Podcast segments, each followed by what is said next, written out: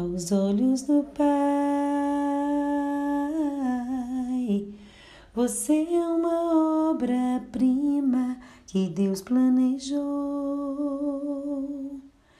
e com suas próprias mãos criou a cor de sua pele e os seus cabelos desenhou cada detalhe com um toque de amor. Olá meninas, bom dia! Essa música da Ana Paula Valadão descreve de forma poética como você foi criada. O salmista, ele nos diz em Salmo 139, no versículo 16: Os teus olhos viram o meu corpo ainda informe, e em teus livros todos, todas as coisas foram escritas antes de existir.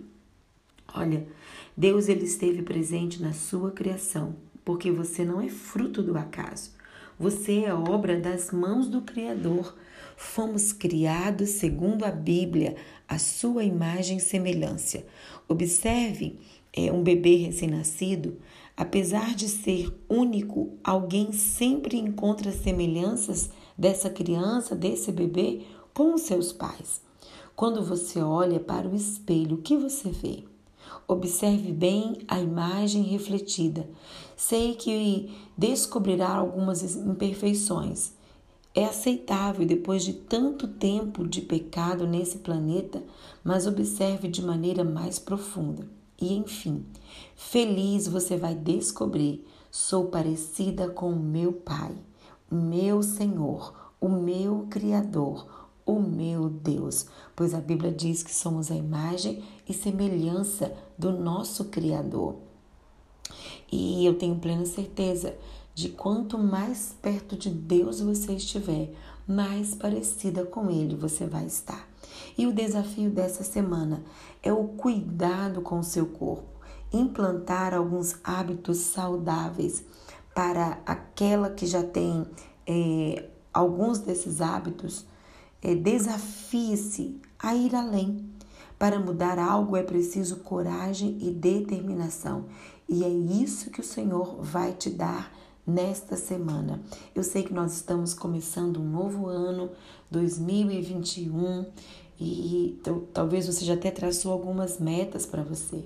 E uma vida saudável é, é muito importante para nós, que somos a imagem e semelhança do nosso Pai e para nós, principalmente, que somos templo do Espírito Santo, precisamos cuidar né, do nosso corpo, pois o nosso corpo é templo do Espírito.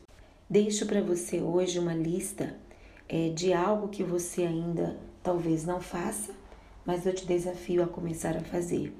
Beber oito copos de 200 ml de água por dia, dormir antes das 23 horas. Eu sei que isso para algumas pessoas é um grande desafio consumir menos quantidade de açúcar, comer maior quantidade de fruta, fazer atividade física. Eu sei que para algumas, assim como para mim, atividade física é um grande desafio, mas nós precisamos transformar a nossa mente e praticar um hobby, né, ou uma atividade de lazer, seja ler um livro. acho que ler é tão importante.